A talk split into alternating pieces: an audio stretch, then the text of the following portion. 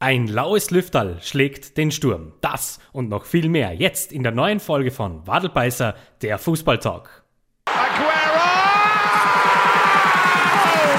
Die Schweden sind ein ganz harter Brocken. Der Vorfilmer Hilbert! Oh, come on! Come on! Er kommt nun und drin! Naldo! Das ist Fußball! Hier ist Hawk! Es ist die nächste Debatte, Frau. Zehnter Spieltag in England und Deutschland und wieder mal gibt es Resultate, über die wir durchaus reden können. Wir starten in England auf der Insel, wo Leicester gegen Arsenal zu Hause mit 0 zu 2 verliert. Southampton schlägt den FC Watford auswärts mit 1 zu 0. Liverpool und Brighton trennen sich 2 zu 2. Newcastle geht gegen Chelsea mit 0 zu 3. Unter Man City dezimiert, verliert zu Hause gegen Crystal Palace mit 0 zu 2. Burnley schlägt Brentford zu Hause mit 3 zu 1. Erster Sieg der Saison. Man United rehabilitiert sich gegen Tottenham auswärts mit einem 3 zu 0. Leeds schlägt Norwich mit 2 zu 1 und West Ham schlägt Aston Villa auswärts mit 4 zu 1. Heute am Abend noch die Partie Wolverhampton gegen den FC Everton. Und in Deutschland, in unserem Nachbarland, schlägt Hoffenheim die Hertha mit 2 zu 0 zu Hause. Union Berlin gegen den FC Bayern 2 zu 5. Somit also wieder alles gut in München, oder? Fragezeichen. Dortmund schlägt Köln mit 2 zu 0. Wahrscheinlich das Resultat, das am wenigsten zum gebotenen Spiel passt.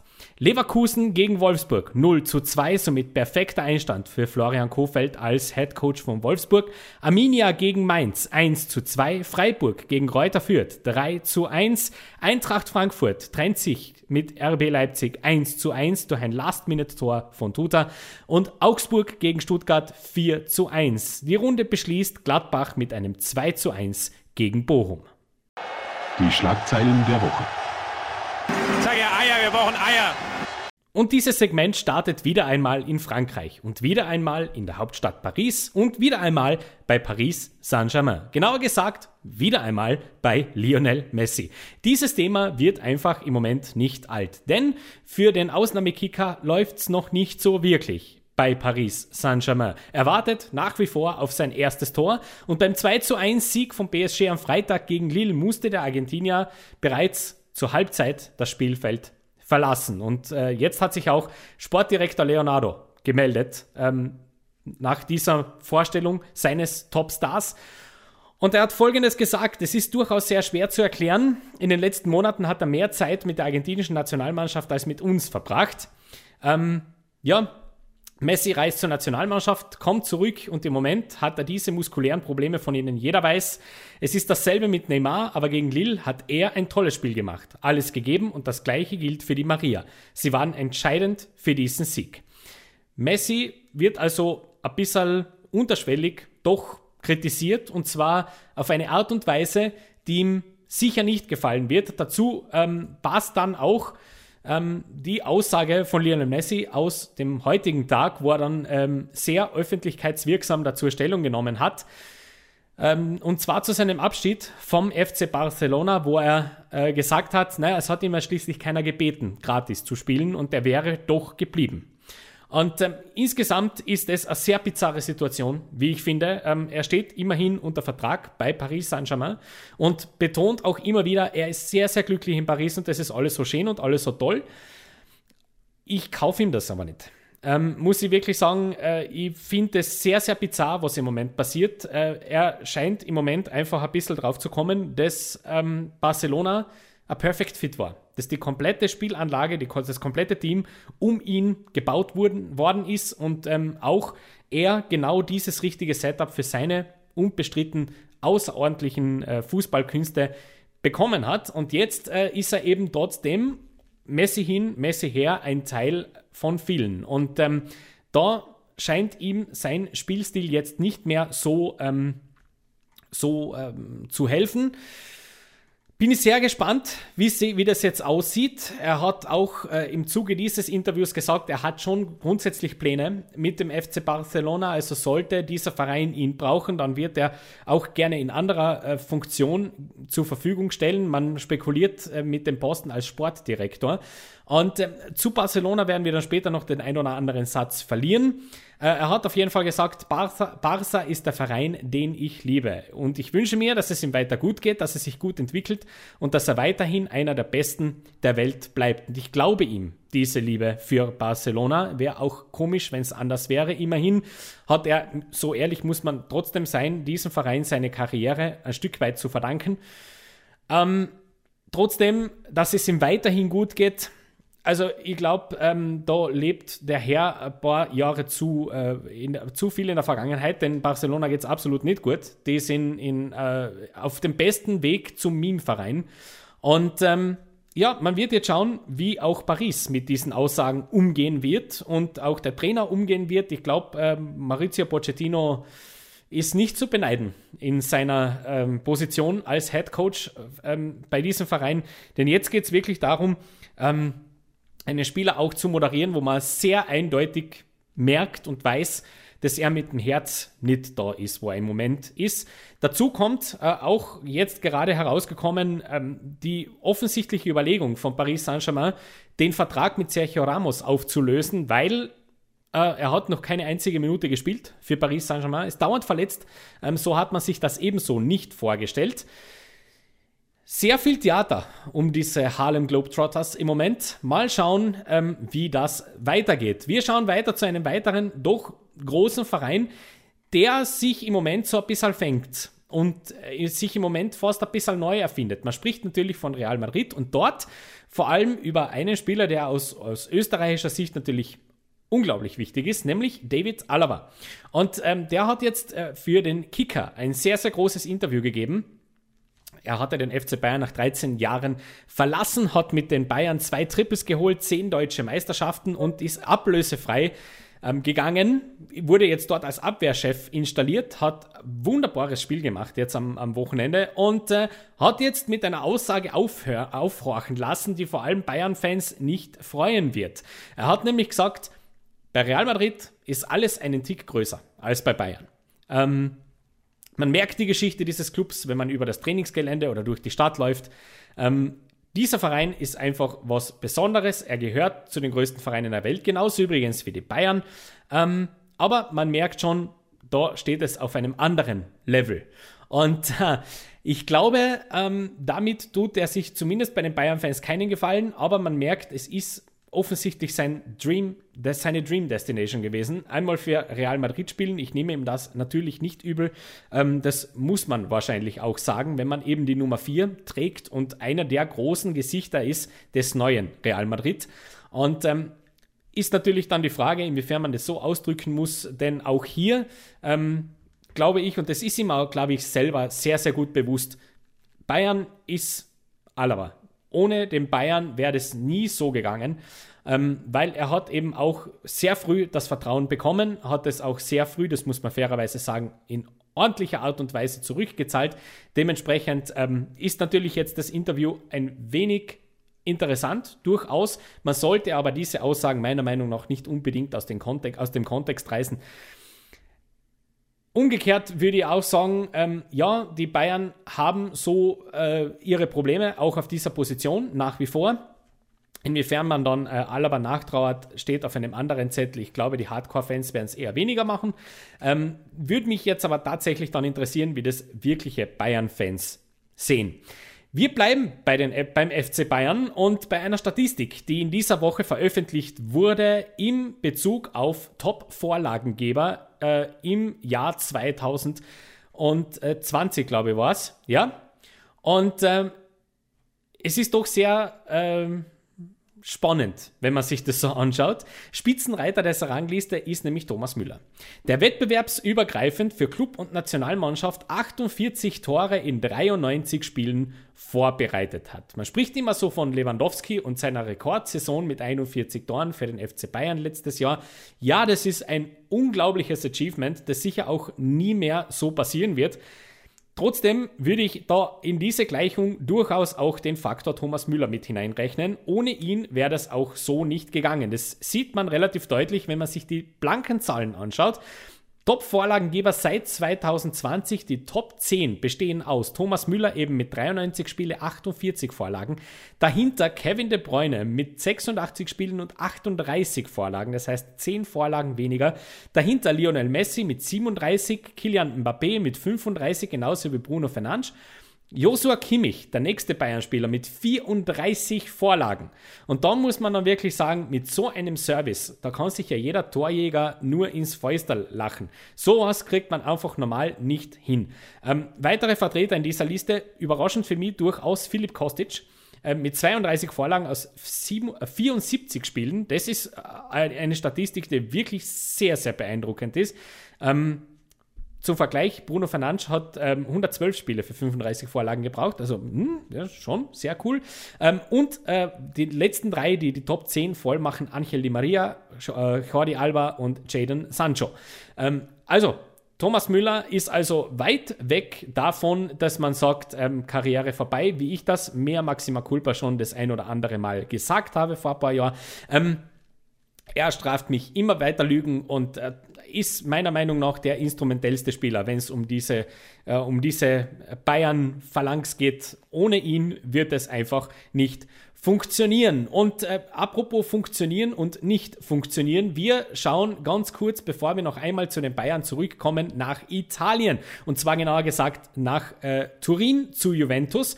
Und dort ist dicke Luft im Moment. Die Vereinsverantwortlichen von Juventus Turin äh, haben jetzt die Reißleine gezogen. Man hat äh, zu Hause 1 zu 2 gegen Hellas Verona verloren am Samstag. Und jetzt gibt es ein Trainingslager. Mitten in der Saison äh, wurde jetzt die Mannschaft abkommandiert zu einem einwöchigen Trainingslager. Ähm, ausgegangen ist es von den Juve-Bossen selber. Und äh, ja, Trainer Massimiliano Allegri hat jetzt also zugestimmt und äh, jetzt es hinter verschlossenen Türen darum, den, die Saison zu retten. Denn äh, der Trend ist tatsächlich besorgniserregend. Nicht international, in der Champions League steht man gut da, aber in der italienischen Liga hat man ein kleines Problem. Man hat genau 15, Punkten, 15 Punkte gesammelt aus den ersten elf Spielen. Ähm, man steht auf Platz 9. Der Rückstand auf Napoli bzw. Milan beträgt 13 Zähler. Man hat jetzt das dritte sieglose Ligaspiel am Stück äh, abgeliefert. Massimiliano Allegri ist also gegen seinen Namen überhaupt nicht mehr fröhlich und äh, sagt jetzt, ähm, ja, man muss akzeptieren, die Realität ist, Juventus ist ein Mittelfeldteam und der Zeitpunkt dieses Trainingslagers ist auch nicht, äh, nicht zufällig so gewählt. Man hat jetzt in der Champions League auswärts gegen Zenit St. Petersburg eine durchaus lösbare Aufgabe und danach geht es gegen Florenz und Lazio Rom. Zwei richtungsweisende Spiele, die Juventus tunlichst mit sechs Punkten abschließen sollte. Ansonsten wird die Saison wirklich schon ein bisschen schwierig. Würde ich tatsächlich sagen. Ähm, bin sehr gespannt, ob man das mit dieser ungewöhnlichen Maßnahme hinbekommt. Genauso äh, eine umstrittene Maßnahme ist es sicher, und jetzt schauen wir noch einmal zu den Bayern zurück, wenn äh, in einer sehr emotional hochgekochten Debatte plötzlich Leute sich zu Wort melden, die man so eigentlich ganz notwendig braucht. Man spricht natürlich von dieser äh, leidigen Impfdebatte, die jetzt um sich greift, beim FC Bayern. Sehr interessant natürlich, weil der FC Bayern ist der größte Club in Deutschland und wenn sowas passiert, schaut man sehr gerne ähm, auf diesen Club, ähm, vergisst relativ gern, wie es in anderen Clubs ausschaut, aber sei es wie sei. Jetzt also nach dieser äh, Geschichte, die wir bereits letzte Woche gecovert haben, wo es um den Impfstatus von Joshua Kimmich geht, melden sich jetzt plötzlich ganz, ganz interessante Leute. Angela Merkel hat sich gemeldet, meiner Meinung nach auch genauso, wie es eben Angela Merkel macht, nämlich sehr besonnen, sehr, ähm, ja, grundsätzlich vernünftig und, und äh, so, das, was gesagt ist, aber doch eigentlich nicht gesagt ist. So macht sie es und das passt auch so, das möchte ich nicht angreifen. Ganz interessant wird es dann, wenn sich Paul Breitner zu Wort meldet. Ähm, er hat nämlich Joshua Kimmich frontalst angegriffen. Ähm, er hat sich dann tatsächlich zu, soll, zu folgender Aussage hinreißen lassen. Ich brauche mit niemandem darüber zu diskutieren, ob er sich impfen lässt oder nicht. Für mich gibt es nur die Richtung, sich impfen zu lassen. Da geht es um eine Vorbildfunktion. Ähm, da geht es nicht um eine Vorbildfunktion, sondern es geht um den Einzelnen. Und sich nicht impfen zu lassen, hat er als potenzielle und vorsätzliche Körperverletzung ähm, ja, bezeichnet. Und er hat auch gesagt, wenn er Trainer des FC Bayern wäre, würde Kimmich nicht mehr mitspielen. Also er würde nicht, mehr, nicht mal mehr mittrainieren. Man könnte auf dem Hügel ähm, hinter der Allianz Arena auf und ab laufen, aber das wäre es schon. Und an der Stelle möchte ich wirklich einmal in dem, äh, der öffentlichen Diskussion hinzufügen, das sagt sich so wunderbar leicht aus dem Rentenstatus, wenn man überhaupt keine Verantwortung für irgendwas trägt und äh, sich äh, aus seinem Ohrensessel zu Hause wieder ganz, ganz gescheit zu Wort melden darf. Dann kommt genau so was raus. Ähm, das eine, eine, eine Wortmeldung, die man, glaube ich, in der Diskussion absolut nicht braucht. Denn ähm, wenn das eines gezeigt hat, dieser gesamte Umgang jetzt äh, in den letzten Tagen mit diesem Thema, ist es, dass es interessanterweise am besten ankommt, wenn man sich seine Argumente gut zurechtlegt, die auch ordentlich präsentiert und vor allem äh, sich auch immer der, dem klar ist, dass es Individualismus in so einer Diskussion immer, immer zugelassen sein muss. Und ähm, ja, hätte mir gern angeschaut, wenn er Bayern-Trainer ist und er die Wahl hat, äh, Joshua Kimmich nicht mitspielen zu lassen oder nicht, ob er das wirklich so machen wird. Ich vermute mal stark nein. Also ich glaube mal wirklich ganz frech, ähm, das würde nicht lange gut gehen. Äh, man muss da nämlich dort tatsächlich jetzt auch als Verein sehr, sehr äh, vorsichtig an diese ganze Sache herangehen. Spieler haben sich positioniert. Auch Thomas Müller hat es ja sehr äh, publik gemacht, was er davon hält sich impfen oder eben nicht impfen zu lassen. Ich glaube tatsächlich, dass es eine riesige Herausforderung ist, für einen Fußballverein mit solchen Dingen umzugehen. Bin gespannt, wie man das macht. Kimmich hat, und das muss man auch der Ergänzungshalber sagen, durchaus auch Rückendeckung bekommen. Beispielsweise Lukas Podolski hat gegenüber der Bild gesagt, dass er es sehr unfair findet, dass Kimmich so hingestellt wird, als ob er etwas verbrochen hätte. Und er kann selber entscheiden, was er wie, wann macht. Und äh, ja, genau so ist es auch im Grunde, solange es keine Nachteile oder keine spürbaren Einschränkungen gibt, wird es auch immer so sein, dass äh, gewisse Spieler, gewisse Akteure eine individuelle Meinung haben ich habe meinen Take dazu schon äh, in der letzten Folge kundgetan. Nochmal zusammengefasst, ja, der Fußball hat in dieser Zeit sehr, sehr große Privilegien genossen, aber es ist meiner Meinung nach nicht an Individuen ähm, große Strukturen zu schaffen. Das muss dann schon woanders herkommen und solange das nicht der Fall ist, glaube ich, muss es auch erlaubt sein, in einer offenen und toleranten Gesellschaft sich äh, divergenten Meinungen aussetzen zu können. So. Ähm, bin ich sehr gespannt, wie es weitergeht. Wir schauen ein bisschen in den deutschen Norden und zwar zum Hamburger SV, die äh, beim Spiel gegen Holstein Kiel eine sehr wichtige Geschichte gemacht haben, ähm, abseits der großen Öffentlichkeit. Das ist nämlich tatsächlich erst im Spiel selber aufgefallen. Zwei Profis des HSV sind mit falsch bedruckten Trikots aufgelaufen. Ähm, sehr interessant.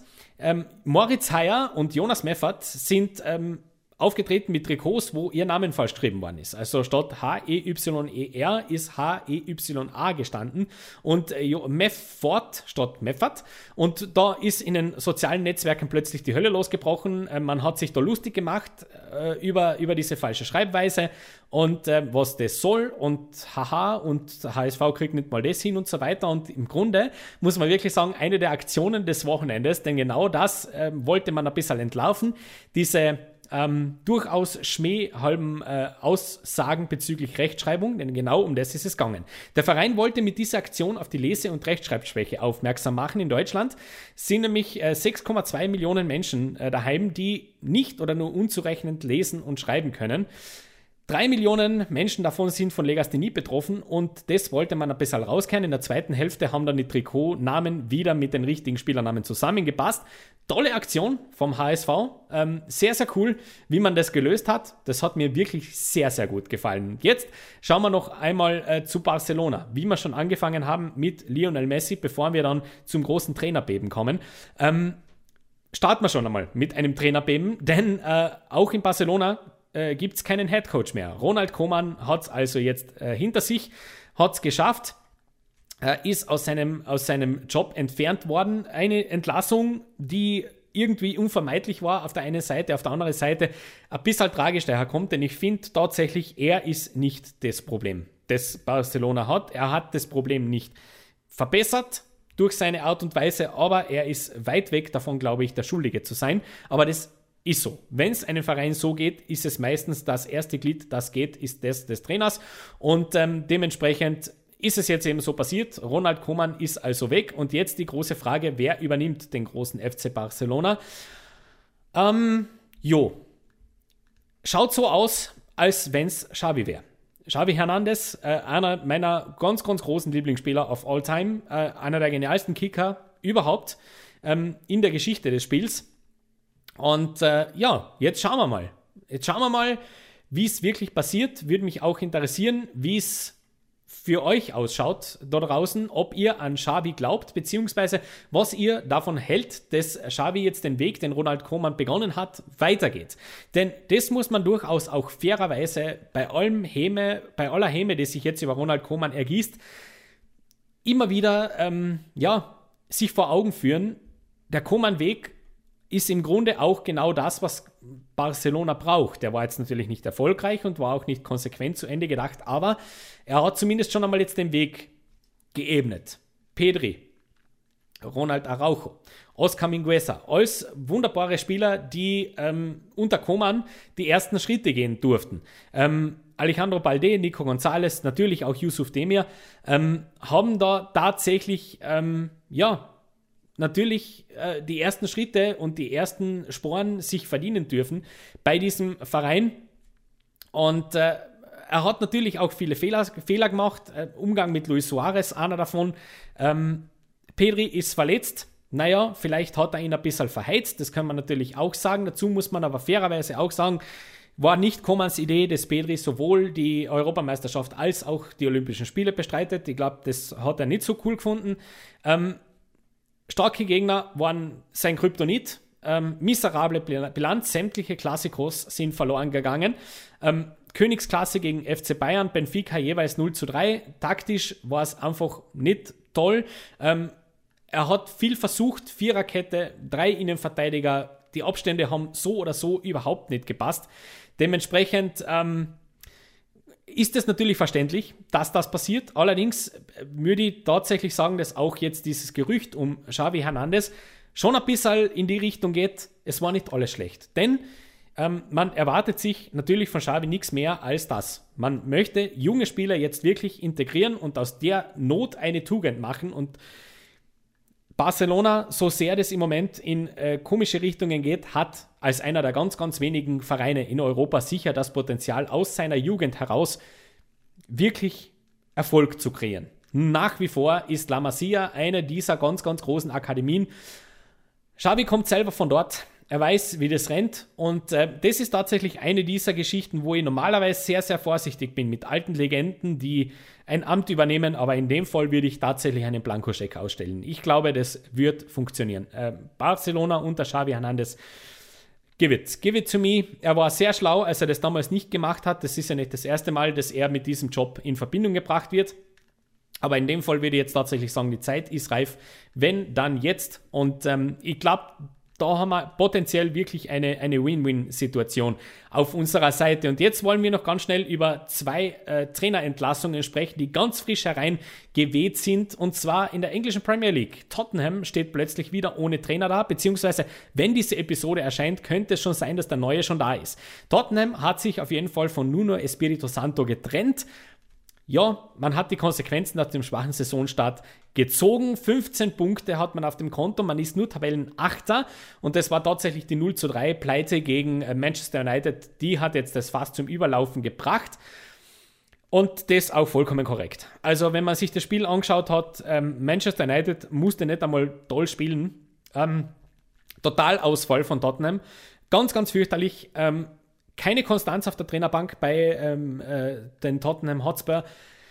Ja, so funktioniert es halt manchmal. Wenn man ein bisschen überperformt, wo man ähm, plötzlich Erfolge einfährt, zwar ohne Titel, aber zumindest wenn es um Endspiele geht, äh, aus der Champions League beispielsweise, wo man absolut nicht hinkehrt als Tottenham, zumindest in der damaligen Verfassung. Und ähm, ja, dann geht der große Trainer, man holt dann, äh, man versucht dann wirklich komplett was anderes, was normal auch recht gut funktionieren könnte. aber man kriegt überhaupt keine Konstanz. Dazu hat man auch noch Spieler, die formmäßig ein bisschen schwächeln und äh, vor allem einen Mittelstürmer, der sichtbar nicht mehr da sein will. Und dann passiert es leider. Ich bin sehr gespannt, in welche Richtung das geht. Man munkelt, dass äh, ein gewisser Herr Antonio Conte noch heute in London eintreffen soll.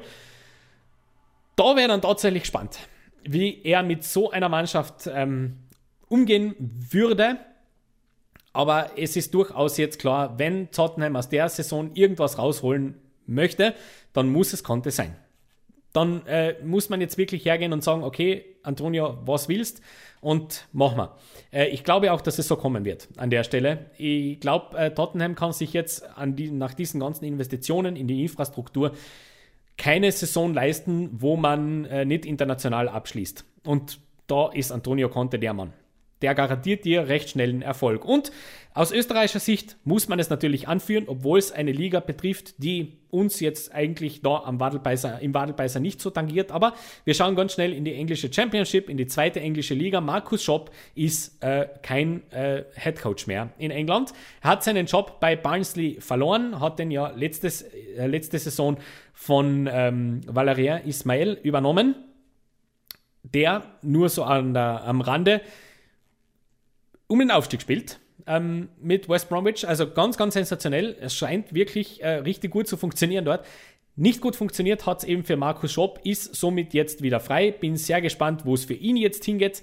Ähm, ja, ich habe so an, an äh, gewisse Ideen für gewisse Vereine. Bin sehr gespannt, ob er sich jetzt mal eine Auszeit nimmt, auch vom Vereinsleben, weil sein Stint war nicht erfolgreich, also wirklich überhaupt nicht. Leider Gottes, ähm, ich glaube ihm, äh, dass er hart gearbeitet hat, allerdings die Statistik ist einfach nicht gut. Acht Punkte nach 15 Runden, genau ein Sieg, vorletzter Platz, sieben Niederlagen in Folge zuletzt. Das äh, kann sich einfach auch in der englischen Championship nicht ausgehen. Und somit gehen wir weiter zum Thema der Woche. Das Thema der Woche. Aber dass Sie das nicht sehen, da kann ich nichts für, ja? Vielleicht haben Sie Ihre Haare in die Augen hangen. Nee, ich weiß es nicht. Und das Thema der Woche halten wir heute ungewöhnlich kurz. Wir müssen nämlich reden über den Ballon d'Or League. Ein, äh, eine Liste ist aufgetaucht, beziehungsweise eigentlich sind es zwei Listen, die aufgetaucht sind, ähm, wo man anscheinend schon das Endresultat der Fußballerwahl sieht, des größten individuellen Triumphs, des welchen halt ein Fußballer so feiern kann, nämlich die Auszeichnung mit dem Ballon d'Or. Ähm, von France Football gesponsert und ja, sehr, sehr interessant. Dass so ein Leak passiert, ist alte Tradition, meistens relativ kurz vor der Preisverleihung. In dem Fall ist es schon ein bisschen weit vorher. Und eben zwei verschiedene Klassementlisten sind aufgetaucht mit einem anderen Spitzenreiter. Und auf der ersten Liste ist es Robert Lewandowski und auf der zweiten Liste ist es Lionel Messi die sich äh, auf dem ersten Platz wiederfinden.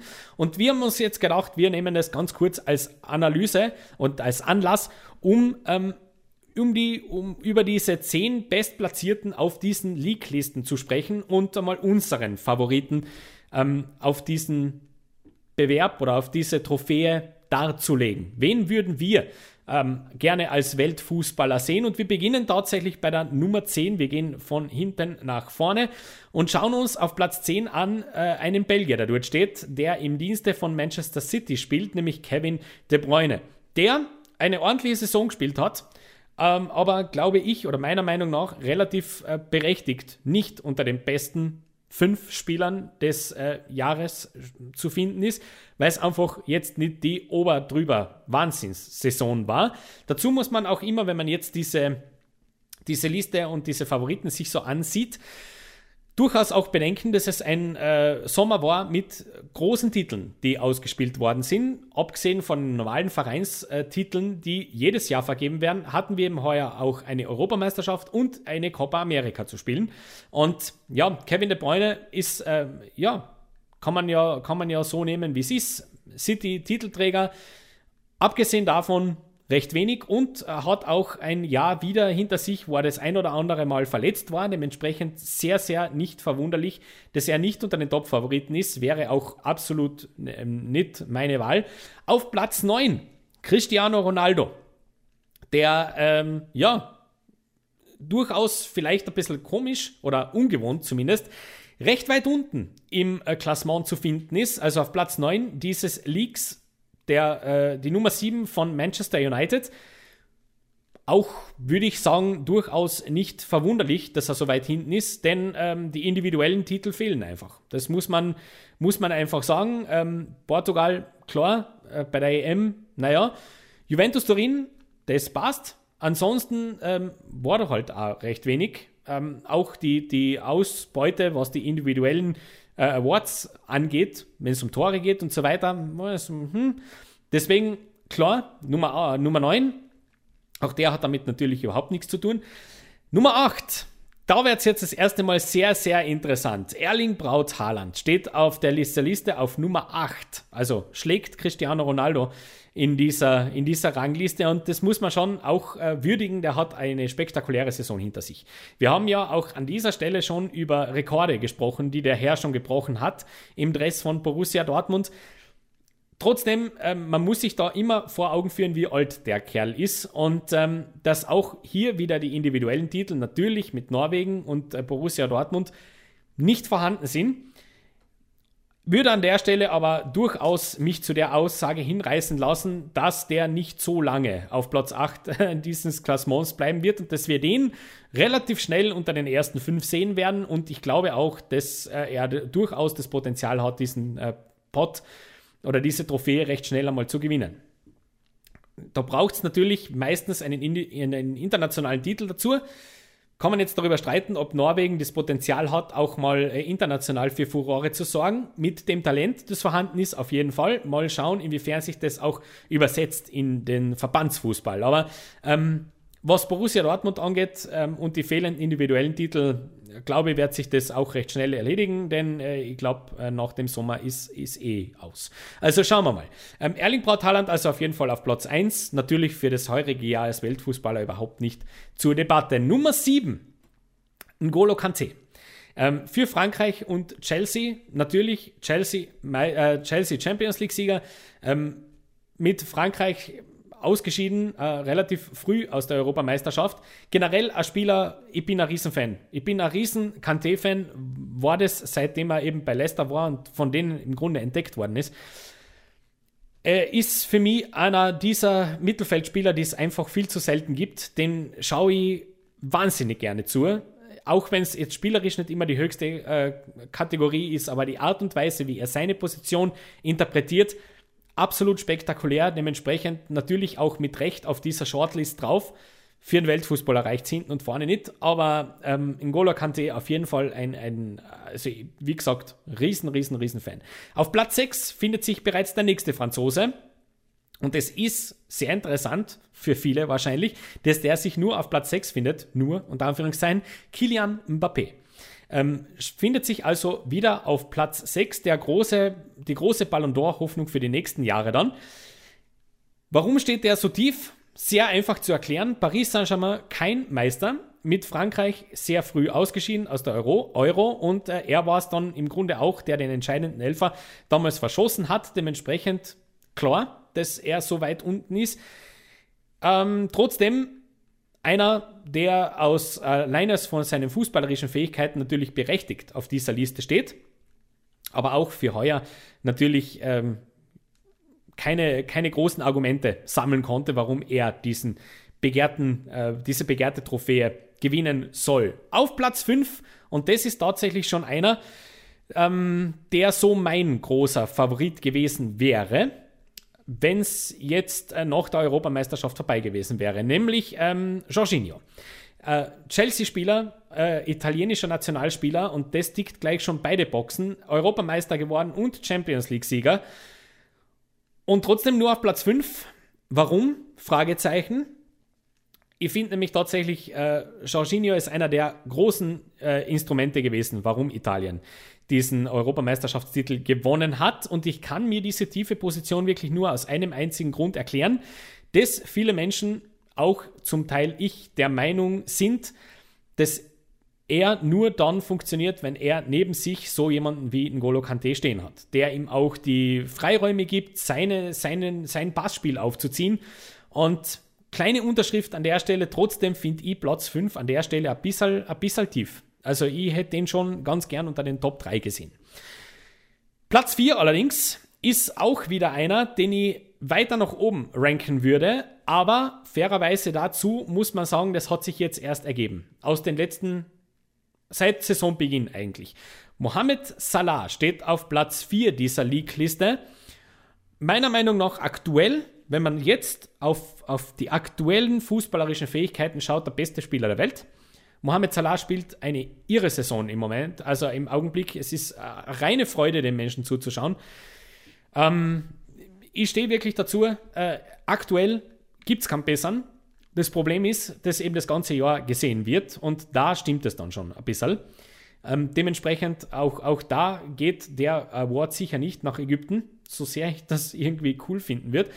Auf Platz 3 allerdings steht einer, ein Spieler, ähm, der meiner Meinung nach, ähm, ja, also ich verstehe das, warum der da steht. Ändert halt nichts daran, dass ich gerne den Platz äh, durchaus ein bisschen weiter unten sehe auf dieser Liste. Es geht um Karim Benzema, der im Grunde äh, Real Madrid seit einiger Zeit wirklich fast alleine trägt und äh, eigentlich immer besser wird, sehr interessanterweise. Ähm, wahnsinnige Statistiken zu Buche stehen hat, die kann man sich gerne nachlesen, ist auch alles wunderbar und es gibt sehr viele Menschen, die das ähm, gerne gesehen hätten, dass ähm, Karim Benzema diesen äh, individuellen Award heuer gewinnen sollte. Ja, es ist vielleicht ein bisschen Fußballromantikertum, das da durchkommt. Ähm, ist, wäre nicht mein Wahl, muss ich ganz ehrlich sagen. Also bevor Benzema, dann äh, lieber Salah, muss ich ganz ehrlich sagen. Da äh, hätte ich sowohl Salah als auch Jorginho drüber, über ihm. Und jetzt kommen wir natürlich zu unseren zwei äh, äh, Spitzenreitern in diesen zwei Listen, nämlich Robert Lewandowski und Lionel Messi. Ähm, einer von den beiden wird es dann wohl werden, im Endeffekt. Äh, vergleichen wir das mal kurz. Robert Lewandowski natürlich Saisonrekord, äh, ja, 41 geschossene Tore in der Bundesliga. Und es gibt sehr viele Menschen, die sagen, naja, wenn das nicht reicht, was dann? Auf der anderen Seite, Lionel Messi ähm, hat auch bei Barcelona in seiner letzten Saison für Barcelona wieder wahnsinnige Statistiken gesammelt und das äh, wird auch gerne ein bisschen unter den Tisch gekehrt. Er hat den internationalen Titel, den man ihm nicht mehr so wirklich zugetraut hat, aber er hat die Copa America gewonnen, die für mich persönlich ähm, durchaus auf einem Level wie die Europameisterschaft zu stellen ist. Dementsprechend hat er natürlich ein starkes Argument für sich. Ich bin gespannt, in welche Richtung das Pendel ausschlagen wird. Meine Sympathie sagt, äh, Lewandowski sollte diesen, diesen ähm, Award gewinnen. Ich würde es ihm irrsinnig gönnen und ich würde mich irrsinnig freuen für ihn. Die Vernunft allerdings sagt relativ schnell, dass es auch äh, in Ordnung wäre, wenn Lionel Messi diesen, ähm, diesen Preis noch einmal gewinnt. Bin gespannt, wie es ausgeht. Was glaube ich, also meine, Präferenz, wisst ihr jetzt, ich glaube, es wird Lewandowski machen. Ich glaube, Robert Lewandowski wird diesen ähm, Ballon d'Or gewinnen. Lasst uns gerne wissen, wer soll es denn sein, wenn es nach euch geht. Da bin ich tatsächlich sehr, sehr gespannt auf eure Einschätzungen. Genauso wie ich jetzt gespannt bin auf die Einschätzungen von einem Sturm Graz-Experten. Wir gehen weiter zur Wadelbeißer-Analyse. Die Wadelbeißer-Analyse. Ja, hoch werden wir es nicht mehr gewinnen, das ist einmal klar. Für unsere Analyse in der heutigen Ausgabe vom Wadelbeißer habe ich mir Verstärkung geholt. Und zwar deswegen, weil ich möglichst neutral berichten möchte. Denn ihr wisst ja, ich habe ein bisschen Laufenthaler Wurzeln. Ja, dementsprechend ähm, kann ich da nicht so wirklich objektiv sein und habe mir deswegen gedacht, ich hole mir Unterstützung von jemandem, der Schwarz im Herzen trägt. Nämlich dem Sevi aus Graz.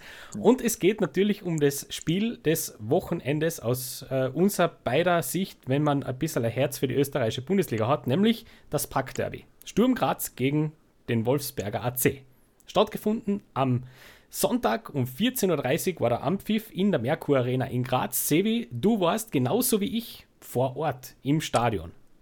So ist es, aber halt nicht in der klassischen Zuschauerfunktion, sondern ich war für Sturmnetz wo ich jetzt seit ein paar Wochen ähm, Mitglied bin im Einsatz und habe mir das Spiel halt und habe den Spielbericht dafür geschrieben und das mir das Spiel insofern sehr genau unter die Lupe genommen mhm. äh, und war dementsprechend gefrustet danach. Weil, wie du gesagt hast, ich trage schwarz im Herz, also mein Herz, also mein Herz ist jetzt nicht schwarz, wie man das sonst immer versteht, aber ich trage die schwarz-weißen Farben von Sturm natürlich tief in meinem Herzen als Grazer. Vollkommen und, verständlich. Ja, die momentane Situation macht, bringt, macht, bringt mich schon ein bisschen, macht mich schon ein bisschen traurig. Gut, wir schauen uns ja. genau an, woran es gelegen hat. Der Vollständigkeit halber, das Resultat aus Sturm Grazer Sicht 0 zu 3. In dem Sinn bemerkenswert, weil es doch relativ hoch ist, ähm, wie die Wolfsberger da rausgegangen sind aus dem Spiel. Warum das so war, schauen wir uns an. Ganz kurz der Spielfilm. Die drei Gegentore fair verteilt über die gesamte Spielzeit. Einmal in der 16. Minute, dann in der 64. und dann noch in der 95. Ähm, von der Aufstellung her tatsächlich irgendwelche Überraschungen für dich aus Grazer Sicht dabei? Leider nicht. Also Christian Ilzer ähm, ist ja nicht gerade bekannt dafür gewesen die letzten Wochen, dass er unbedingt viel rotiert hat. Ich meine, Sturm hat ja viele ähm, Ausfälle zu verkraften. Nur, keine Ahnung, es hat ja schon die letzten zwei Wochen, zwei, drei, Wochen nicht so richtig funktioniert, ergebnistechnisch, aber die Aufstellung ist quasi die gleiche geblieben, wie auch schon gegen Ried im Cup. Und das, keine Ahnung, habe ich nicht so verstanden weil da doch ein paar Kaliber auf der Bank sind, die es meiner Meinung nach verdient hätten, von Anfang an zu spielen. Wie ein Zakaria zum Beispiel, der am Anfang der Saison herausragend war mhm. und jetzt ein bisschen in ein Formloch, ähm, in ein Formloch gefallen ist. Nur einen Kuhn statt, einen Andreas Kuhn statt einem Zakaria aufzustellen, finde ich schon ein bisschen verwerflich. Nur ähm, Überraschungen, deswegen per se keine. Okay. Ähm, ich habe ja so ein bisschen mich auch, also war wie gesagt genauso wie du im Stadion unterwegs. Ich weiß jetzt nicht, inwiefern man auf der Pressetribüne ins Gespräch kommt mit Leuten und mit Fans. Das kann ich nicht, mhm. kann ich nicht sagen. Aber ich war ja eben in der Westtribüne unterwegs, das mhm. heißt äh, sehr bei den Dauerkartenbesitzern ähm, mittendrin. Mhm. Und dementsprechend auch viel mitbekommen, so von den Äußerungen vor dem Spiel und dann natürlich während dem Spiel. Und das war ganz eine eigenartige Atmosphäre, muss ich sagen, wie ich da reinkommen bin ins Stadion, weil so doch der Tenor war, dass eher die Skepsis äh, da war. Es war so eher schon heute hoffentlich mal wieder gewinnen. Ja, hast du das auch so mitbekommen? Absolut und vor allem, es ist ja, ich persönlich würde es nicht als Derby bezeichnen, aber es ist nun mal das Pack-Derby. Ja. Keine Ahnung, einfach für den Witz, I don't know. Ja, aber, halt so. aber irgendwie, ja, die geografische Nähe ist halt schon da, irgendwie, wenn man ja. jetzt ein bisschen ja, out of the box denkt. Und man muss sagen, der WRC hat ja vor dem Spiel ähm, fünfmal hintereinander in Graz gewonnen gehabt. Und das war, glaube ich, noch zusätzlich, also zusätzlich zur momentanen Situation bei Sturm drei Spiele in Folge verloren gehabt und jetzt auch noch den, das Pack-Derby wieder mal gewinnen daheim. Und, mhm. und, jetzt ist es leider genau das Gegenteil eingetroffen, nämlich sechste Pack-Derby-Niederlage daheim in Folge und auch die vierte Pflichtspiel-Niederlage in Folge. So, also, äh, du hast schon gesagt, keine Überraschungen in der Aufstellung. Ja. Wenn es um die Wolfsberger geht, nur zur, zur äh, Vollständigkeitshalber, muss ich auch sagen, äh, recht wenige Überraschungen. Dazu muss man aber auch dazu sagen, dass äh, eigentlich der nominelle Stürmer der Wolfsberger ausgefallen ist vor dem Spiel relativ kurzfristig mit Daibaribo nicht im Kader. Mhm. Das hat natürlich schon vielleicht ein bisschen für Optimismus gesorgt, weil der wirklich im Moment in einer Topform äh, aufgetreten ist in den letzten paar Spielen. Der also nicht im Kader. Und ähm, ja, dann erzähl mal, ähm, wie hat sich das Spiel für die in der ersten Hälfte dargestellt? Das ist ganz einfach erzählt. Äh, der WRC hat, finde ich, gut begonnen. So die ersten 10 Minuten sind recht aus, ausgeglichen, ausgeglichen gewesen und ab Minute 10, so 11 herum würde ich sagen, hat Sturm das Zepter komplett in die Hand genommen, hat das Spiel eigentlich dominiert und sich auch wirklich viele hochkarätige Chancen herausgespielt. Was nicht heißen soll, dass Sturm gut gespielt hat, das auf keinen Fall. Sie können viel besser spielen, hat man Anfang der Saison gesehen da war viel Unsicherheit drin, vor allem der Stürmer ähm, Kelvin Jeboa, der ja schon siebenmal getroffen hat in der Liga und auch schon oft Tore vorgelegt hat und am Anfang der Saison die absolute Entdeckung war, auch schon letzte Saison. Ähm, da hat man einfach mehr die Verunsicherung gemerkt, weil der hat jetzt schon viele Spiele nicht getroffen und generell hat er einfach viel zu viel, viel ist er viel zu oft Ego gegangen und hat einfach kein Auge für den Mitspieler gehabt. Trotzdem, ja. nichtsdestotrotz ähm, hat Sturm dennoch vor allem durch Janscha zwei, drei wirklich große Chancen gehabt, die mhm wo mindestens einer sitzen hätte müssen, meiner Meinung nach. Vollkommen Aber richtig. Dann kommt halt so, so ein 100-jähriger Michael Lindl daher, der nur immer einer der technisch besten Spieler der Liga ist und zaubert da ein, ein Tor heraus aus dem Hut, das seinesgleichen sucht. Kategorie Tor des Monats auf jeden Fall. Ja, auf jeden Fall. Und wo ich jetzt aber schon kritisch das erste Mal äh, anmerken möchte, ich meine, der hat ja auch für euch gespielt einmal. Gell? Ja, aber ist schon also, lange her man weiß ja grundsätzlich, dass der schießen kann, gell? aus der zweiten Reihe. Das ist jetzt nicht unbekannt. Vor allem hat er gegen Sturm schon das ein oder andere Mal, den Unterschied gemacht. So, und davon. man hat natürlich so auch, auch bei uns in, der Umge also in, in meiner unmittelbaren Sitzumgebung, wie der Ball sich ins Kreuzal setzt, gell, hat man so gehört, oh, gell, also schon sehr bewundernd, wow, Ja. gell, aber gleichzeitig relativ schnell danach, ja, ja, gut, ich meine, man müsste ihn halt vielleicht auch mal ein bisschen beschäftigen an der Seite und nicht dreimal vorlegen lassen, bis er in die perfekte Schussposition kommt. ja, Und natürlich. also der Gegnerdruck war nicht da bei dem Tor, gell? Na, gar nicht. Man hätte, man, man, hätte, man hätte ihn erst gar nicht zum Abschluss. Man muss mal anmerken, der erste Torabschluss des WRC im ganzen Spiel bis zu Ja. dem Zeitpunkt. Ja, Und es, soll, es sollten auch weitere, äh, also eine gute weitere Stunde sollte kein weiterer folgen. wirklich gar nichts. Das stimmt. Äh, das weil man stimmt. muss auch sagen, es, ich verstehe, ich glaube, der WRC hat selber nicht genau gewusst, wie sie mit dieser Führung in die Halbzeitpause gegangen sind, weil ersten Sturm schon diese drei Hochkaräter, Hochkaräter einfach hatte. Ja. Vor allem, wo einfach drei Spieler ähm, allein auf Alexander Kofler, der in Topform war, muss man auch sagen, Ja, der Top-Spiel Ähm, gemacht, ja. zugelaufen sind, nämlich ähm, Yangbo, ähm, Janscha und Jeboa. Und da haben, sie- hat irgendwie keiner gewusst, wann, man, wann er abschließen soll, obwohl vor allem Janscha dreimal einfach die Chance dazu gehabt und im Endeffekt ist Yangbo dann hängen geblieben. Mhm. Ähm, ja, der, es war ja nicht so, dass der WRC ein Bollwerk war. Die waren hinten ja ab, absolut. Oh, die ähm, haben viel angeboten. Mhm, Ja. Viel angeboten. Es hat da eine, eine Szene gegeben, ähm, wo, ich, ich weiß jetzt nicht wer, ich glaube es war Ejeboa, gell? Der da auf, auf, den, äh, auf den Innenverteidiger von den, von den Wolfsberger, nämlich auf Lochoschwili draufläuft, ja? Mhm. Und die ihm den Ball im Grunde wegnimmt und im Grunde entsteht fast ein 1-1, ja? Wo ich auch sage, an guten Tagen läuft, ihn, läuft er ihm wahrscheinlich davon. Mhm. Passiert nicht. Und die habt ihr ja dann äh, zur Pause äh, eine Nachricht äh, kurz zukommen lassen, wo ich kritisch angemerkt habe, ob, ob vielleicht ähm, gewisse, gewisse Spieler vergessen haben, Klo gehen vor dem Spiel, weil die Hosen war gestrichen voll. Zumindest Ja. hat, hatte ich den Eindruck. Also vor allem, wenn es um die Abschlusssituationen geht. Ist das, glaubst du, eine taktische Anweisung gewesen? Möglichst nicht aus der zweiten Reihe, bitte. Oder kommt es von innen aus? Wie gesagt, ich glaube, das liegt einfach an der Verunsicherung. Einige der Spieler, die halt aus der zweiten Reihe schießen hätten können, waren auch am Anfang der Saison keine Stammspieler oder waren weit davon, weit davon entfernt, Stammspieler zu sein. Und die Stürmer sind halt, man muss auch sagen, außer Janscha sind die Stürmer auch nie wirklich in die Situation gekommen, wo sie aus der zweiten Reihe hätte, hätten abschließen können, Ja. finde ich. Wobei, man muss auch sagen, der WRC ist sehr oft nicht, die Verteidigung vor allem ist sehr oft einfach nicht am Mann gewesen.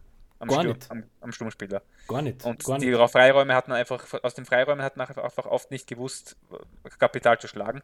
Und Sturm hat auch sehr linkslastig gespielt in der ersten Halbzeit, weswegen mir auch Amadou Dante und ähm, Alexander Prass positiv aufgefallen sind. Ja. Vor allem in Halbzeit 1. Hat man.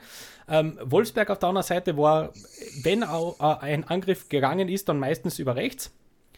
Ähm, und ich muss auch sagen, äh, ich habe das durchaus auch in der ersten Hälfte das ein oder andere Mal erlebt, dass ich mir gedacht habe, schau mal, aus dem Mittelfeld, ähm, finde ich, waren, du hast gesagt, in der Innenverteidigung waren die, waren die Wolfsberger mir zu, oder dir zu wenig in den Zweikämpfen. Gell? Da würde ich jetzt aus meiner Warte, wie gesagt, man hat aus der Position, ich war relativ weit unten am Spielfeldrand, gell? zwei, Ja. drei, das hat man ein bisschen einen, einen, einen anderen Blick zwischendurch. Mein Eindruck war sehr oft, dass gerade im Mittelfeld ähm, die Wolfsberger ganz gut drin waren in den Zweikämpfen zwischendurch. Wobei ich aber sagen muss, das ist sehr, sehr oft auch aus dem kommen, dass die Zuspieler innerhalb der, des Sturmmittelfelds aber dermaßen ungenau waren, Ja. dass man, äh, dass es auch eigentlich ein leichtes war. Mir, mir ist vorkommen, vor allem in der ersten Hälfte, äh, Matthäus der Ferner war, glaube ich, drei, den, den hat es dreimal gegeben, weil der war in jedem, in jedem Mittelfeldball irgendwie, da, irgendwie drin. Ja. Sensationell. Also vor allem in der ersten Hälfte ist der mir wirklich aufgefallen. Ja. Nach vorne, hast du vollkommen recht, ist nichts gegangen. Also absolut gar nichts. Das Ja. war wirklich ein Wahnsinn. Also sie Also- bis zur Strafraumgrenze wunderbar, danach Ende. Genau. Ich habe mir auch gedacht oh, am Anfang, weil da sind zwei Flanken des WRC, haben absolut ins Nichts geführt und ich habe mir schon gedacht, ob ähm, der gute Herr Dutt ähm, keine Flanken mehr trainieren lässt, ähm, weil das war kein probates Mittel bei den Wolfsbergern. Gar nicht, gar nicht. ähm, und dann schauen wir weiter in die zweite Hälfte, würde ich sagen. Ja. Denn da kommt Sturm ja raus wie, wie von der Tarantel gestochen. Findest? Also, also ich finde, die ersten zehn Minuten waren richtig Boah. frech. Eben nicht, finde ich, weil die Findest ersten zehn? Minuten waren sehr zackhaft von beiden Mannschaften und erst dann hat Sturm mit diesem Sturmlauf begonnen. War, war es 20 Minuten drin. Ja, ich weiß nicht, auf jeden Fall habe ich Ja. wirklich so im, im, im, im, in der Erinnerung retrospektiv bis zum 2 zu 0. Genau, ja. Da waren es Also- irre gut im Spiel. Also wirklich gut. Da habe ich mir Und noch da gedacht, oh ja. Scheiß. Weil neben mir haben die Leute hat's- 2-1, 3-1 für Sturm getippt gehabt. Habe ich schon gesagt, ich glaube, das schaut gut aus für euch jetzt. Ja, aber leider war ein überragender Alexander Kofler zur Stelle in der zweiten Halbzeit. Der Ja, war wirklich, Und zwar gleich bei drei Aktionen, gell? ja, muss man schon sagen. Natürlich Ähm. hat die Genauigkeit im Abschluss gefehlt, außer bei dem einen Kopfball von ähm, Stankovic nach dem Eckball. Das war einfach ein sens sensationeller Reflex. Nur Mhm. die anderen Abschlüsse waren einfach zu ungenau. Den, den hat jeder Goalie der Welt. Ich finde, ähm, um, um jetzt ein bisschen Christian Ilzer, äh, möchte ich tatsächlich ein ganz bisschen rausnehmen jetzt aus der ganzen Geschichte, zumindest wenn es bis zum 2-0 geht. Denn Mhm. ähm, Robin Dutt geht in der Halbzeit her, wechselt Lohoschwili aus, den Innenverteidiger von Wolfsberg. Und plötzlich fängt an, Sturm noch viel mehr mit Flanken zu spielen. Und das funktioniert plötzlich. Also plötzlich kriegt man auch die Situationen, die man braucht, was in der ersten Hälfte nicht passiert ist. Und äh, Ja. ist richtig gut drin. Und dann möchte ich jetzt gern bitte von dir eine, eine, eine Einschätzung des 2-0s, was meiner Meinung nach der Todesstoß war für die ganze Partie. Ja, nach dem 2-0 ist bei beiden Mannschaften nichts mehr gegangen. Ja, Ähm, na, also das 2-0 hat das Spiel absolut gekillt. Muss, muss sagen, das war einfach. Ich glaube, das ist aus einem Corner von Sturm entstanden, nämlich aus einer sehr guten Chance auch noch, ja, die Kofler wieder sehr gut vereitelt hat. Und dann hat der WRC das einfach sehr gut gemacht, muss man sagen. Das war sehr schön rauskombiniert. Und dann einfach ja, über die Seiten gefährlich kommen. Guter Stangelpass in die Mitten. Der ich würde Siebenhandel, der ein solides Spiel gemacht hat, ich meine, so oft war er, hat er jetzt nicht eingreifen müssen, aber da würde ich ihm nicht ganz aus der Schuld nehmen, weil der Ball ist halt sehr scharf in seinen Fünfer gekommen und da hat ihn schon ein bisschen. Er war sehr scharf, der Ball, deswegen Mhm. ist er nicht der Hauptschuldige. Das war ist ganz klar Dante, der dann das Eigentor erzielt hat, weil den muss man einfach anders klären, finde ich. mhm. Nur Siebenhandel hätte auch vielleicht schon früher ein bisschen mehr intervenieren können, weil das aber einfach sein Fünfer. Ähm, genau. Aber True es war dann einfach so ein ganz klassisches Eigentor eigentlich. Das sieht man wöchentlich. das mal so passieren kann. Das rutscht auch gerne mal so durch. Und dann steht es 0 zu 2 in der, lass mich ganz kurz nachschauen, 64. Minute. Das heißt, ähm, wenn man gut im Rechnen ist, eine halbe Stunde bleibt noch. Was macht Sturm Graz aus der halben Stunde? Nix. Relativ wenig. Liegt woran für die? Noch ein da- 2-0, Ist das da hat schon gemerkt. Mentalität, ist das eine Mentalitätsgeschichte dann? Das war interessant, weil am, nach dem Spiel war ich noch in der Presseabteilung, in der Presseabteilung und habe mir ähm, die, das gute Essen dort noch zu ähm, ja, gegönnt. Und da ist dann der Präsident von Sturm rausgekommen und hat ähm, mit ähm, Pressevertretern geredet und gemeint, dass die Mannschaft ab dem zweiten Gegentor, das war glaube ich eh Minute 65, wenn ich mich nicht, nicht alles täuscht, so in dem, genau, so 64, 65 nach dem zweiten Gegentor ist einfach nichts mehr gegangen. Da war die Luft komplett raus. Da hat sich auch vielleicht bemerkbar gemacht, dass einfach viele wichtige ähm, Stammspieler und Konstanten wie ein Stefan Hierländer, der das ganze Spiel, Spiel auf, und, auf und ab rennt und was unter Pferdelunge hat, die sind einfach abgegangen. Und das hat man einfach, da ist dann einfach nichts mehr. Da war der Punch dann weg. Das war dann einfach, ja, da, da war dann alles zu spät einfach. Und da ist diese Verunsicherung, die sie in den letzten Wochen aufgebaut hat, leider sehr noch mehr zum Tragen gekommen, finde ich.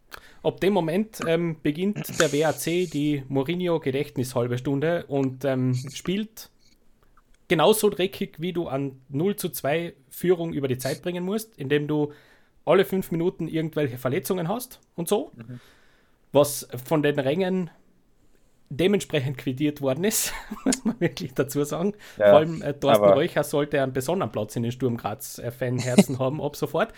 Und ähm, ja, und dann äh, ist dann am Ende fällt dann noch das 3 zu 0 aus einem Konter, wo man, also das, das 3-0 steht stellvertretend für die zweite Hälfte, finde ich. Weil so wie das ausgespielt wird, man sieht, Ja.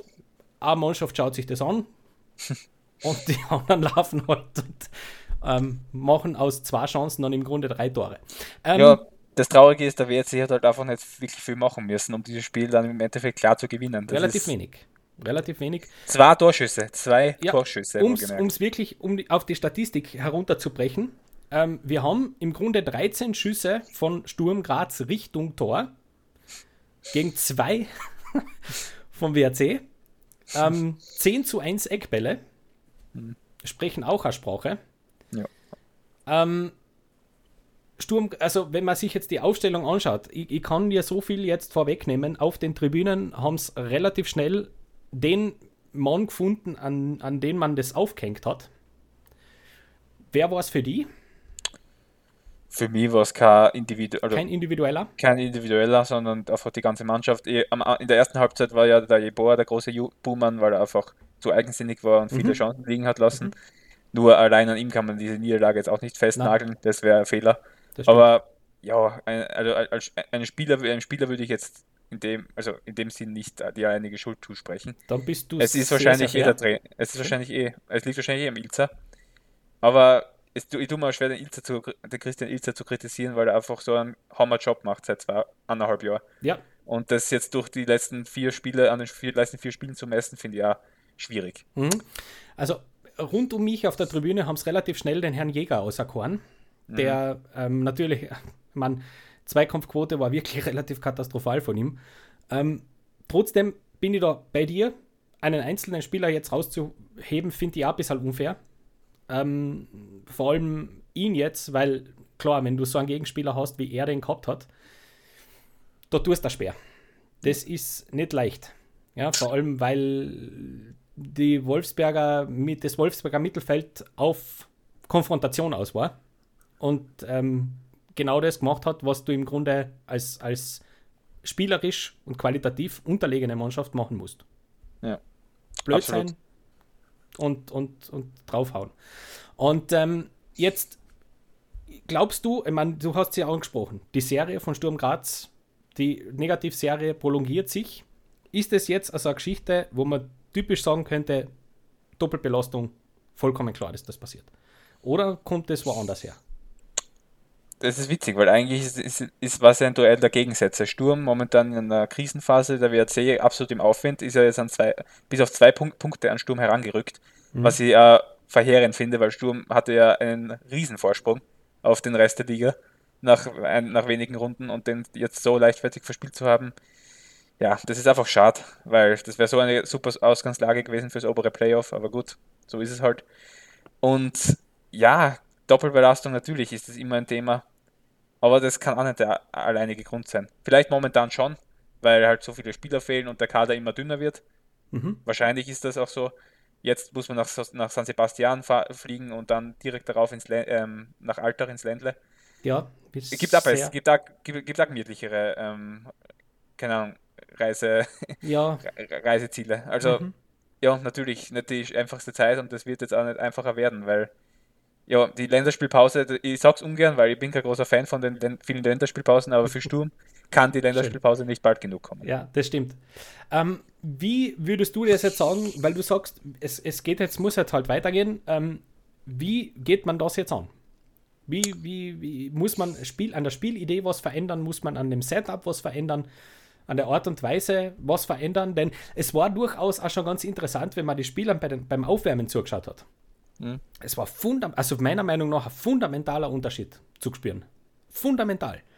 Ähm, Sturm hat irrsinnig, irrsinnig konzentriert gewirkt. Also wirklich sehr fokussiert, sehr fast schon ein bisschen drüber.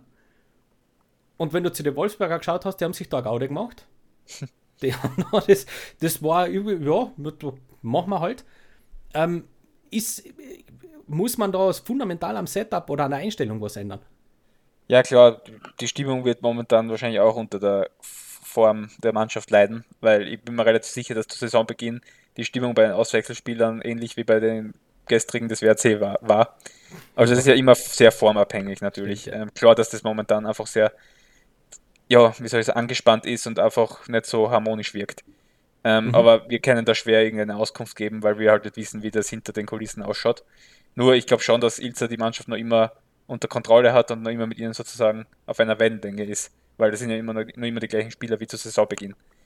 Das Aber heißt- ja, ich würde ich würd die, ich würd die Länderspielpause dazu nutzen, ähm, einige junge Spieler, die gestern ja auch auf der Bank waren oder, oder teilweise schon gespielt haben, in, vielleicht in Testspielen oder in Trainingsspielen ähm, mehr und mehr zu fördern und dann für die nächsten Wochen auch, in den, auch in, zu forcieren.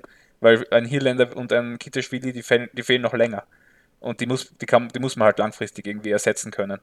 Weil sonst wird es schwierig bis, zum, bis zur Winterpause. Kinderspiele, gutes Thema, weil tatsächlich kann man das relativ sehr, sehr genau an diesen, an diesen Zeitpunkt festmachen, wo er verletzt worden ist, kann man im Grunde recht schnell sagen, hat ja. das schnell nicht mehr gepasst.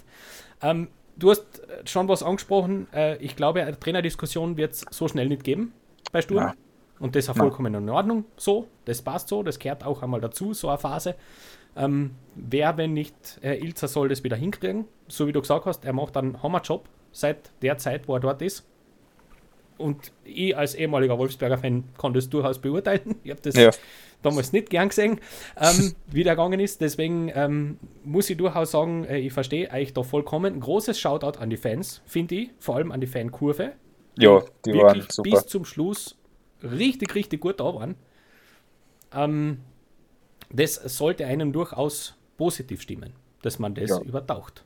Ich bin optimistisch, weil das obere Playoff ist kaum in Gefahr, trotz der Unserie, weil Nein. einfach die Liga so eng ist und alle anderen Clubs irgendwie, kein einziger Club in dieser Liga außer Salzburg ist konstant ja. gefühlt. Also ja, das ist unfassbar, was dieses Jahr passiert. Oh ja. ähm, der Lask ist einfach letzter, also ja, ja, da kann man eh schon ablesen, wie das, wie das läuft. Und ja, na, ähm, Sturm braucht nichts. Ich, ich mache mir keine Sorgen um Sturm. Ich glaube, das ich, bis zur Winterpause könnte schwierig sein, aber ich glaube, spätestens danach wird es schon wieder okay sein.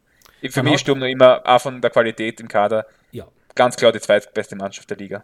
Ja, ist momentan. vollkommen richtig. Und man hat, auch, man hat auch beim Spiel durchaus so die Ansätze gesehen, dass es grundsätzlich da war, habe ich schon gesagt, mit ein bisschen mehr Selbstvertrauen Schaut es beim Jeboa anders aus? Schaut es beim, beim äh, Nyangbo ein bisschen anders aus? Schaut es in der, in der Innenverteidigung ein bisschen sicherer aus?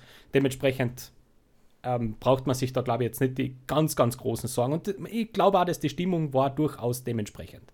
Man ja. hat das schon gemerkt. Okay, blöd, aber that's it. Und ähm, ja. der Stadionsprecher war schön gefrustet. ja. am, Ende des Spiels, am Ende des Spiels, der war richtig war witzig, hass. Ähm, ja, wie war die Stimmung auf der Pressetribüne? Ja, dementsprechend. Also, es war schon vor dem Spiel nicht wirklich positiv, weil einfach die Form so schlecht war, äh, man gegen Ried im Cup auszuscheiden, die man vor, die man eine Woche davor in der Liga noch dominiert. Ähm, ja, das spricht schon Bände. Ja. Deswegen, wir haben uns da jetzt nicht als zu große Hoffnungen gemacht, aber dass das so eine Katastrophe wird, hätten wir uns auch nicht gedacht. Also die Stimmung war dementsprechend nach dem Spiel. Bei dir, glaube ich, bei dir wahrscheinlich dementsprechend anders. Um, ähm, aber die, aber ich, ich, ich gratuliere, ich, ich gratuliere dem WRC, auch wenn es mir schwerfällt, weil sie echt nicht gut gespielt haben und meiner Meinung nach den Sieg nicht verdienen. Aber trotzdem. Nein, überhaupt nicht. Ähm, nein, ich habe tatsächlich versucht, sehr neutral da hinzugehen, weil, ich meine, logisch, du sitzt da in einem, in einem Dauerkartensektor, da kannst du jetzt auch nicht aufführen. Ja? Mhm. Wobei ich schon ehrlich gesagt habe, also beim 1-0, das hat mir schon getaugt. Also nicht, das ist auch schwer, wenn du so, so eine Hütten äh, beobachten kannst von deiner Mannschaft, ist ja, das klar. klar. ja. Da hat es dann schon einmal eine Doppelsee gegeben, aber ähm, ja, fein so. Ist mir, also mir ist das alles um zwei Tore jetzt hoch und ähm, ich finde, es, es hätte im Grunde auch ans, ans gepasst, aber ähm, ja, so ist es. Fein so. Geht, ja. geht so, geht halt so oft einmal. Ähm, dein Fazit zu Robin Dutt an der Stelle, der, der Vollständigkeitshalber, weil er war ja sehr umstritten, wie er gekommen ist zu Wolfsberg. Ja. Was wollt ihr mit dem? Ja. Ähm, ich war auch sehr skeptisch, dass ich so beginne. Ich habe nicht ganz gewusst, was da jetzt der Plan ist von WRC. Ja. Und am Anfang hat es ja noch, nicht so gut ausgeschaut. Nur, sie haben sich echt sehr sou souverän da fangen. Kann man echt, muss man, man hat den jetzt eine klare Identität. Man ist die Kampfmannschaft der Liga ja. und ähm, das zieht man durch. Genau. Und Ohne das funktioniert momentan sehr gut. Ja. Die Erfolge geben ihm recht und ähm, werden wir schauen, inwieweit sich das über die Saison zieht. Das ist nämlich immer sehr, sehr gefährlich. Wenn du nur über Kampf kommst, wird es eng. Relativ schnell, ja. auch in Österreich. Aber, wie, aber, ich sag's noch einmal, solange ihr einen Lindl in der Mannschaft habt, braucht ihr euch, glaube ich, keine Sorgen machen. Na, das ist so. Das ist ganz sicher so. Und ähm, ich glaube, jeder, jeder weiß, was an ihm, was an ihm hängt. Und äh, Gnade Gott, wenn der sich verletzt, dann haben wir ein schweres Problem. Aber solange das nicht so ist, genießen wir das. so ist es. An der Stelle, ähm, danke, Sevi, für deine Expertise. Bitte, bitte. Das passt ganz super und ähm, wir gehen weiter zur Wadelbeißer 11. Danke dir dabei. Die Wadelbeißer 11. Und ein paar Hohenkinder dabei. Heute also eine andere Abfolge. Wir ziehen die Wadelbeißer 11 vor. Im Tor Gregor Kobel vom BVB. Die Verteidigung Reese James, FC Chelsea. Florian Grilic, Hoffenheim. Willi Orban, RB Leipzig. Robert Co, Hoffenheim. Das Mittelfeld Conor Gallagher, Crystal Palace. Declan Rice, West Ham United. Vincenzo Grifo, Freiburg. Thomas Müller, FC Bayern und im Sturm Robert Lewandowski vom FC Bayern und Cristiano Ronaldo von Manchester United. Der Wadelbeißer der Woche. If I speak, I am in, in big trouble. Und ihr merkt schon, bereits in den Schlagzeilen haben wir uns über viele Dinge unterhalten, über die wir uns an anderer Stelle schon einmal unterhalten haben. Dementsprechend wollen wir diese Tradition quasi jetzt zum Ende bringen, wenn es um den Wadelbeißer der Woche geht. Auch hier ein Rückkehrer der diesen Award bereits zum zweiten Mal bekommt von uns. Und es geht um niemanden geringeren als einen 40-jährigen, der in der italienischen Liga zeigt, dass offensichtlich Alter überhaupt kein Problem ist. Slatan Ibrahimovic, er hat am Wochenende sein 400. Ligator erzielt, hat Milan zum Sieg gegen seinen Mentor äh, Jose Mourinho mit der AS Rom ähm, geschossen und damit nicht der letzte Rekord, also der 400. Ligatreffer in der Karriere für Slatan Ibrahimovic. Noch dazu war das der 150. Treffer in Italien für Slatan Ibrahimovic. Also an der Stelle muss man wirklich sagen, Hut ab, absolut sensationell. Vor genau, vor fast genau 22 Jahren hat seine Karriere begonnen als 18-Jähriger beim Malmö FF in Schweden und ähm, Stefano Pioli, der Milan-Coach, hatte nur lobende Worte. Und äh, ja, was soll man zu ihm sagen? Äh, es, er sprengt sämtliche Superlative und jeder, der mir kommt und sagt, naja, aber komm, so wichtig und so toll und so ist es ja auch nicht. Es, äh, es ist einfach, es sollte nicht sein. Es sollte normal sowas nicht möglich sein. Aber Slatan kann, Slatan kriegt das hin und Riesenfan immer gewesen und es hört auch sicher so schnell nicht auf. Er ist einer der ganz, ganz, ganz, ganz großen. Auch wenn ihm die ganz, ganz großen Titel fehlen in seiner Karriere, sprich die internationalen Titel, trotzdem muss man wirklich sagen, Hut ab, Slatan Ibrahimovic mit 40 Jahren noch zwei Rekorde. Ähm, bin gespannt, wohin das führt. Und an dieser Stelle, bevor es ganz abgedraht wird beim Wadelbeißer, beenden wir die heutige Episode. Danke fürs Zuhören, danke fürs Dabeisein und bis nächste Woche. Ciao, ciao, viert euch.